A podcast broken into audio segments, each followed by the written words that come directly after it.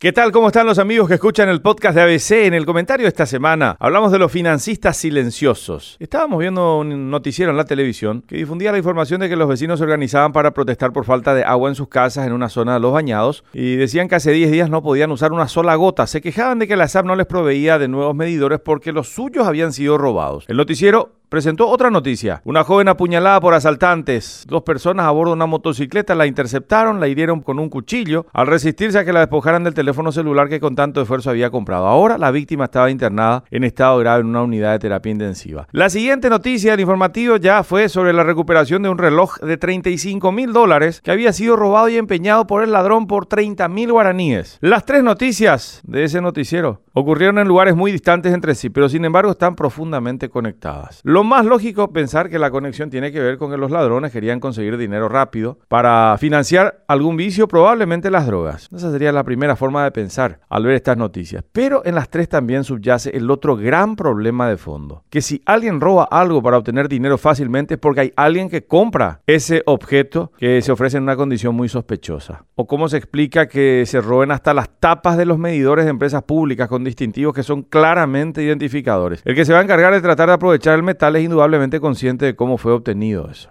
Alguno va a plantear que es un problema legal, de endurecer las condenas, las sanciones para los reducidores y aplicar así castigos más severos a quienes terminan financiando hurtos, asaltos y hasta asesinatos que se producen con la finalidad de obtener algo. Hay que recordar que nuestro Código Penal fija con condenas de hasta 10 años de cárcel el delito si la reducción se realiza con fines comerciales o si el reducidor directamente integra un equipo formado para realizar hurtos, robos o reducciones. Pero también establece, echa la ley, echa la trampa, que si la reducción ocurre dentro de un núcleo familiar, la persecución del delito depende de la víctima y sobre todo si el objeto robado no alcanza los 10 jornales mínimos o 980 mil guaraníes, va a depender también de la víctima impulsar una acción, salvo que a criterio de la Fiscalía exista un interés público especial que requiera de una persecución de oficio. Claro que el debate puede plantearse entonces sobre el marco legal y la impunidad que existe en muchos casos también con la complicidad de autoridades policiales o judiciales. Pero además el debate tiene que ser también sobre la necesidad de un cambio cultural. Hasta hace algunas décadas acá era algo absolutamente normal comprar un vehículo robado en Brasil con el argumento anestesiador de las conciencias de que se trataba solamente de un golpe de seguro. Hoy la respuesta social tiene que ser de absoluta intolerancia a quien ofrece algo de manera oscura y por un precio muy inferior al que tiene realmente. Si no hacemos y si no damos esa batalla social, el otro camino es que apliquemos el y colectivo. Claro, y nos vamos a seguir escandalizándonos de robos, asaltos, asesinatos que se difunden en los noticieros hasta que alguno de estos casos nos toque cercanamente, por culpa también de sus silenciosos financistas de delitos y crímenes. Hasta la próxima semana.